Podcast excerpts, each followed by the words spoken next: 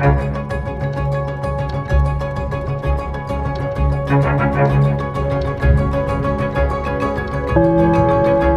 ist das erste deutsche Fernsehen mit den Tagesthemen. Heute im Studio Aline Abud. Wir begrüßen Sie am späten Samstagabend zu den Tagesthemen. Mit dabei für die Nachrichten Konstantin Schreiber. Schönen guten Abend. Und für den Sport dabei ist heute Ocker Gundel. Auch von mir einen schönen guten Abend.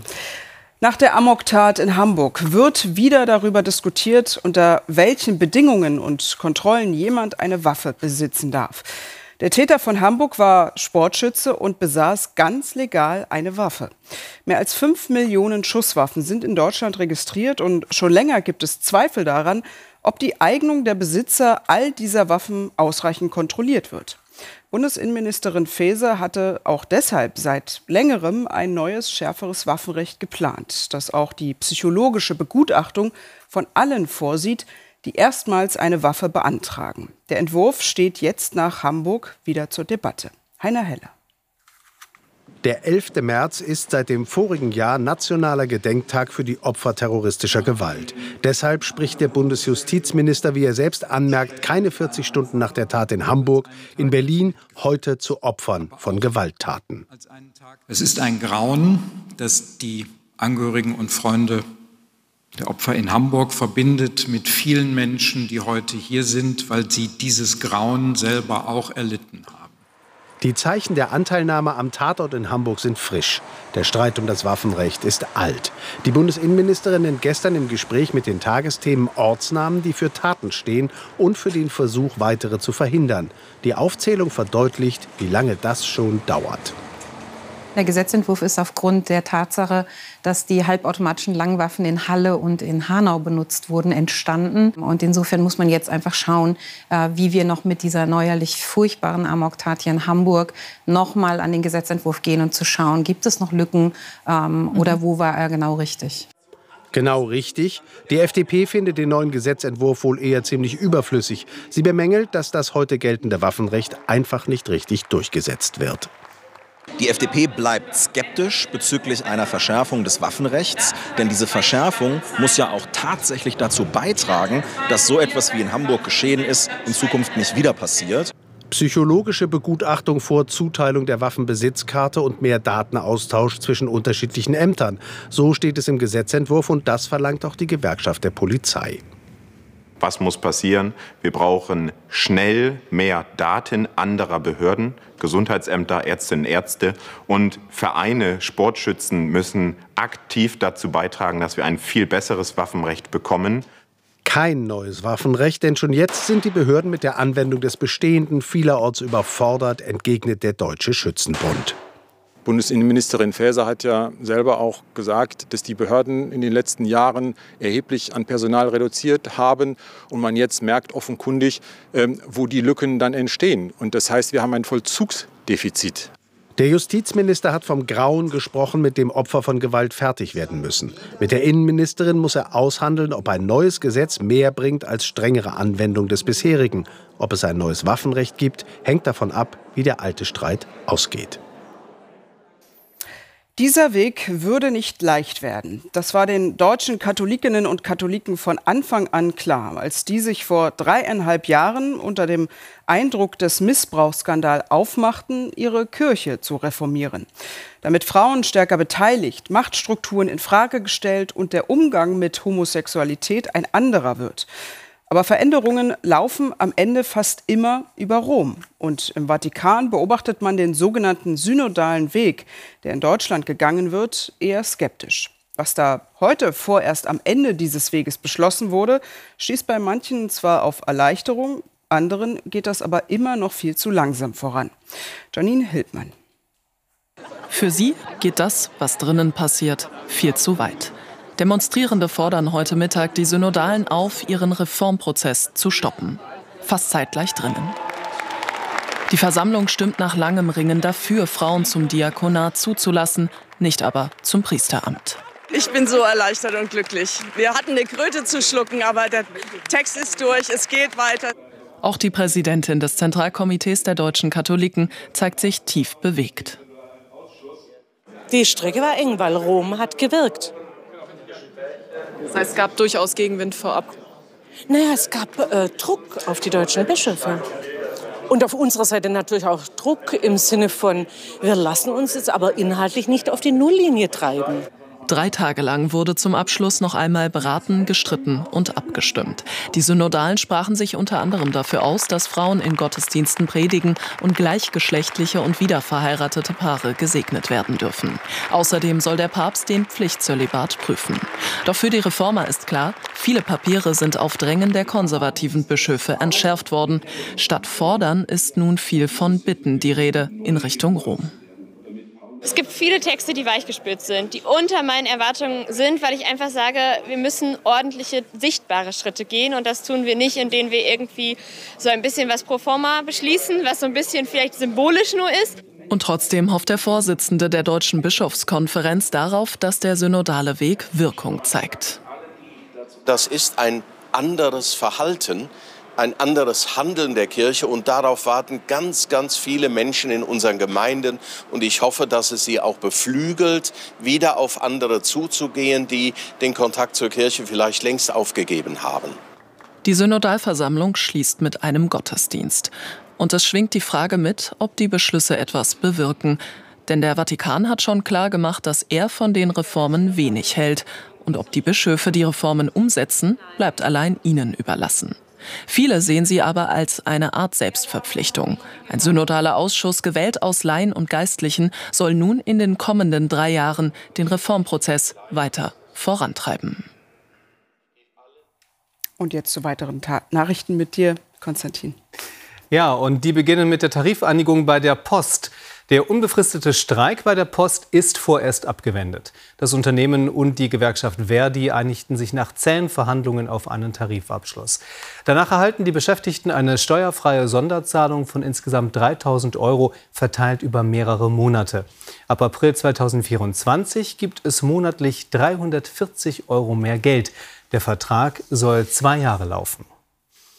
Am Montag müssen sich knapp 100.000 Flugreisende auf Verspätungen und Ausfälle einstellen. Die Gewerkschaft Verdi hat unter anderem das Sicherheitspersonal zu einem ganztägigen Warnstreik aufgerufen. Betroffen sind Berlin, Hamburg, Hannover und Bremen. Örtlich startet der Ausstand schon am späten Sonntagabend. Hintergrund ist der Tarifstreit über Zuschläge für Arbeit in Randzeiten und Überstunden. Die italienische Küstenwache hat heute etwa 1300 Migranten von Booten im Mittelmeer in Sicherheit gebracht, den Großteil von ihnen in der Region Kalabrien. Bereits in der Nacht erreichten laut Nachrichtenagentur ANSA mehr als 480 Menschen in einem Boot die Küste der kalabrischen Stadt Crotone. Am Vormittag rettete die Küstenwache weitere Menschen von einem Boot auf hoher See und brachte sie in den Hafen. Die zehnte Woche in Folge haben in vielen Städten Israels Zehntausende Menschen gegen die umstrittene Justizreform protestiert. Die Demonstrierenden sehen die Grundlagen der Demokratie durch die Pläne der Regierung Netanyahu in Gefahr. So soll das Parlament mit einfacher Mehrheit Entscheidungen des obersten Gerichts aufheben können. Inzwischen hat auch Israels Präsident Herzog gefordert, dass die Regierung ihre Pläne stoppt. Fußball ist ein einfaches Spiel hat er mal gesagt. 22 Männer jagen 90 Minuten lang einem Ball nach und am Ende gewinnen immer die Deutschen. Auch wenn Gary Lineker diese Weisheit längst zurücknehmen musste, der Mann weiß nicht nur mit dem Ball umzugehen, sondern auch mit Worten. Nun griff der einstige Weltklasse-Stürmer und heutige Star-Moderator in aller Schärfe die britische Geflüchtetenpolitik an und verglich die Sprache der Regierung mit derjenigen Deutschlands in den 30er Jahren. Das gefiel seinem Sender BBC überhaupt nicht. Er nahm Lineker prompt vom Bildschirm. Das hat nun eine Welle der Solidarität mit dem Moderator ausgelöst. Sven Lohmann berichtet. Seit Tagen belagern Journalisten das Haus von Gary Lineker, Star-Moderator der BBC, nun suspendiert. Der Fall hängt so hoch, dass selbst die eigene Hauptnachrichtensendung dramatische Worte wählt. Die BBC sei in der Krise. Es geht um die heikle Frage, wie sehr Mitarbeiter des gebührenfinanzierten Senders die Regierung kritisieren dürfen. Lineker macht das seit Jahren. Vor wenigen Tagen knüpfte er sich auf Twitter die knallharte Asylpolitik der konservativen Regierung vor. Es handelt sich um eine unermesslich grausame Politik, die sich gegen die schwächsten Menschen richtet, und zwar in einer Sprache, die derjenigen Deutschlands in den 30er Jahren nicht unähnlich ist. Empörung bei der Innenministerin und den Tories, die die BBC gerne maßregeln, wenn ihnen etwas nicht passt. Ich bin enttäuscht. Es ist auch nicht hilfreich. Wir haben ein Gesetz gemacht, das man nicht vergleichen sollte mit Deutschland in den 30er Jahren. Nach tagelangem Druck dann reagiert die BBC. Lineker darf seine Fußballsendung vorerst nicht mehr moderieren. BBC-Persönlichkeiten, so der Grund, müssten ihre Worte mit Bedacht wählen. Unser Prinzip ist, unparteiisch zu sein. Das zeigen wir so. Damit aber wird der Streit zur Krise. Andere Sportmoderatoren, Kommentatoren, Experten quittieren via Twitter reihenweise den BBC-Dienst. Sportsendungen fallen heute daraufhin aus. Fußballspieler weigern sich der BBC Interviews zu geben. Ich kann keinen Grund erkennen, warum man ihn für das, was er gesagt hat, zum Rücktritt zwingt. Die BBC wird vor allem kritisiert, weil ihrem Vorsitzenden Sharp eine große Nähe zur Regierung vorgeworfen wird.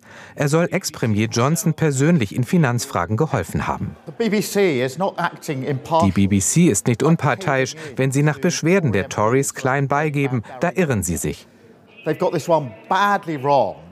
Der Streit um Lineker, sogar Premier Sunak wünscht sich nun, dass er bald gelöst wird. Linekers Sendung übrigens wird heute gänzlich ohne Moderation ausgestrahlt. Einen Ersatz konnte die BBC nicht finden. Auch wenn es da nicht um Politik geht, bleiben wir beim Fußball und wechseln rüber zur Bundesliga. Da war das Spiel der Spiele heute das Revierderby zwischen Schalke und Dortmund-Ocker. Ja, so ist es. Die Mutter aller Derbys hat Jubiläum gefeiert. 100 Jahre. Ein großes Geschenk bekam beim 2 zu 2 keiner von beiden, dafür jeder ein kleines sozusagen. Wobei sich Schalke über den Punkt wesentlich mehr freute, denn zweimal führte der BVB und zweimal kam Schalke zurück. Und im Vorfeld dieser Jubiläumsausgabe wurden ja gefühlt unendlich viele Anekdoten um die besondere Rivalität der beiden Clubs ausgegraben. Besonders amüsant bleibt, wie ich finde, die Tatsache, dass Dortmund die allerersten Jahre ausgerechnet in blau-weißen Trikots gespielt hat. Gut, dass es damals nur Schwarz-Weiß-Fotos gab. Ja, und der BVB bleibt trotz des Unentschiedens heute im Windschatten von Tabellenführer Bayern München, der ja am Mittwoch ins Champions League Viertelfinale eingezogen ist. Souverän gewonnen gegen PSG. Heute beim Sieg gegen Augsburg gab es allerdings deutlich mehr Spektakel auf dem Platz. Alleine wegen der acht Tore und die gibt es jetzt alle hier bei uns. Viel Vergnügen. Bayern-Trainer Julian Nagelsmann ist begeistert, auch wenn sein Team gegen den FC Augsburg schon in der dritten Spielminute in Rückstand gerät. Berisha mit dem 1 zu 0 für die Gäste. Doch der Rekordmeister schlägt nach einer Viertelstunde durch Cancelo zurück. 1 zu 1 und nur vier Minuten danach die Roten wieder erfolgreich. Fallrückzieher Manet auf Pavard und der Franzose in Torjägermanier zur Bayern-Führung. Es sind die Defensivspieler, die vorne Akzente setzen. Kopfball der Licht und wieder ist da Pavard per Scherenschlag zum Doppelpack. Und damit noch nicht genug in der ersten Hälfte. Kurz vor der Pause Leroy Sané mit dem 4 zu 1. Der frühe Rückstand, wohl das Signal zum Angriff. Ja, hoffentlich äh, nehmen die Leute das so als Signal wahr. War natürlich eine, eine gute Woche für uns jetzt äh, mit den drei Siegen, mit dem Weiterkommen in der Champions League und heute auch nochmal ein Statement zu setzen. Das erste Statement der zweiten Halbzeit setzt Berisha mit seinem zweiten Treffer, diesmal per Strafstoß. Doch die Hoffnung der Schwaben auf eine Aufholjagd wird auf der anderen Seite von Alfonso Davis mit dem 5 zu 2 wieder zunichte gemacht. Bleibt der letzte Streich in einem unterhaltsamen Spiel Cardona zum Endstand von 5 zu 3 für den FC Bayern, der auf eine erfolgreiche Woche zurückblicken kann. Und den Bayern ins Champions League Viertelfinale folgen könnte RB Leipzig. Das Hinspiel gegen Man City ging ja unentschieden aus, also alles noch möglich. Leipzig kann jetzt auf jeden Fall mit einem guten Gefühl nächste Woche nach England reisen, denn heute siegte Trainer Marco Rose mit seiner Mannschaft gegen seinen Ex-Verein Gladbach mit 3 zu 0. Klingt deutlich, hätte aber auch in eine andere Richtung gehen können. Es gibt Momente, die sind spielentscheidend. Dieser Moment war so einer. Leipzigs Blaswig hielt beim Stand von 0 zu 0 Pleas Elfmeter. Wenn Sie den Elfmeter nicht halten, wird es hier wahrscheinlich sogar ein anderes Ergebnis. das weiß man nicht. War sicherlich eine, eine wichtige Situation oder eine wichtige Phase. Dass in der äh, 55. Minute das Spiel 0-0 steht und wir einen Elfmeter haben und es am Ende 3-0 ausgeht und es sich dann so anfühlt, wie es sich gerade anfühlt, hätte ich jetzt in der 55. Minute auch nicht unbedingt gedacht. Denn nur zwei Minuten später erkämpfte sich Henrichs den Ball und schickte Werner das 1 zu 0 unter die Latte geknallt. RB tat sich bis dahin schwer mit dem Abschließen. Der Abschluss saß Timo Werner. Dann Gladbachs Player, der Player, der gerade einen Elfmeter vergab, verursachte hier einen Strafstoß. Elfmeter zum Tor, das ist Emil Forsbergs Entfernung. 2 zu 0, Gladbach eben noch auf Augenhöhe, jetzt geschlagen und es kam noch dicker. Pausen auf Guardiol 3 zu 0. Leipzig Sieg ging dann auch in Ordnung und hatte einen Ursprung. Diesen gehaltenen Elfmeter von Janis Blaswig. Und dann schauen wir auf die weiteren Ergebnisse. Hertha gegen Mainz 1 zu 1, gleiches Ergebnis beim Spiel Frankfurt gegen Stuttgart. Gestern schon gewann Bochum in Köln 2 zu 0. Morgen noch drei Spiele, Freiburg gegen Hoffenheim, Werder gegen Leverkusen und Wolfsburg gegen Union Berlin. Und wir schauen auf die Tabelle. Die Bayern weiter ganz oben, jetzt zwei Punkte vor Dortmund, dahinter Leipzig, Gladbach auf Platz 10, Augsburg ist 13. und dahinter beginnt der akute Abstiegskampf. Bochum und Hertha noch überm Strich, Stuttgart auf dem Relegationsplatz vor Schalke und Hoffenheim ist mindestens mal bis morgen letzter. Ja, und dann kommen wir zum Wintersport, der sich ja Mitte März insgesamt im Endspurt befindet. Und die Biathleten, die sind sogar schon im Ziel, zumindest die Staffeln. Heute im schwedischen Östersund stiegen die letzten beiden Weltcup-Staffeln der Saison. Und die Deutschen durften noch mal aufs Treppchen. Die Frauen und die Männer. In allen fünf Weltcup-Staffeln dieses Winters liefen die deutschen Männer auf das Podest. So auch heute in Östersund. Ja, ja, jetzt können wir, glaube ich, sehr zufrieden sein mit dem Podestplatz. Startläufer Roman Rees hatte Deutschland in der Spitzengruppe gehalten. Doch nachdem Johannes Kühn im Stehenschießen eine Strafrunde geschossen hatte, fiel Deutschland zurück. Der dritte Läufer, Philipp Navrat, konnte die Lücke von mehr als einer Minute fast halbieren. Und Schlussläufer Benedikt Doll lief in der letzten Runde vorbei am Schweden Femling auf Platz 3. Das gleiche Ergebnis war am Nachmittag bereits Janina Hettich-Walz, Hanna Kebinger, Vanessa Vogt und Denise Hermann-Wick gelungen, der deutschen Frauenstaffel. Lange war sogar ein Sieg möglich. Doch Schlussläuferin Denise Hermann-Wick benötigte insgesamt fünf Nachlader und war entsprechend unzufrieden. Wenn ich liegend natürlich dann Schüsse daneben greife, das äh, verunsichert natürlich und da habe ich dann stehend natürlich auch nicht so das Selbstbewusstsein, weil da willst natürlich eine schnelle Serie irgendwie zur Wiedergutmachung natürlich hinlegen, aber das geht dann halt meistens auch schief. Es siegten die Staffeln aus Norwegen, sowohl bei den Frauen als auch bei den Männern. Ja, fehlt noch das Wetter und da fehlt ja vom Frühling bisher noch jede Spur, oder Claudia? Ja, Lina, aber der kommt. Also er kommt so etappenweise. Man kommt da, dann geht er wieder, kommt da, geht er wieder.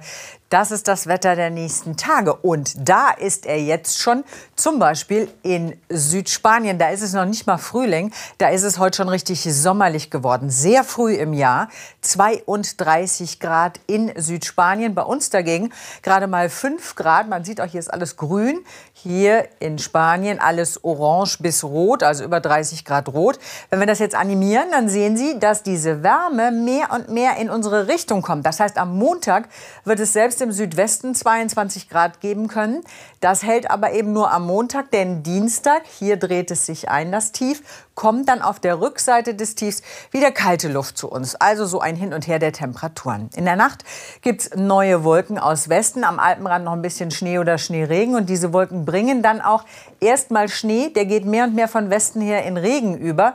Dann zieht das Ganze weiter nach Osten, wo lange Zeit zumindest noch ein paar Flocken dabei sind, bevor das Ganze dann abends auch Regen wird. In der kommenden Nacht liegen die Temperaturen dann meist so bei plus drei im Südwesten und minus sieben Grad in den östlichen Mittelgebirgen. Morgen Nachmittag dann Höchsttemperaturen von zum Teil 8 bis 15 Grad schon im Südwesten. Montag dann verbreitet 14 bis 22 Grad, erst Regen, dann Schauer, Gewitter, Sturm im Nordwesten und stürmisch wird es mit Schauern und Gewittern am Dienstag dann über weiten Teilen Deutschlands möglich sein können. Dann gehen die Temperaturen wieder zurück. Claudia, vielen Dank für die Aussichten. Ja, soweit die Tagesthemen. Jetzt folgt das Wort zum Sonntag mit Gedanken einer Pfarrerin über diejenigen, die aus der Kirche ausgetreten sind, jetzt aber kirchlich heiraten oder ihr Kind taufen lassen wollen. Ihnen eine gute Nacht und bis morgen. Gute Nacht. Gute Nacht.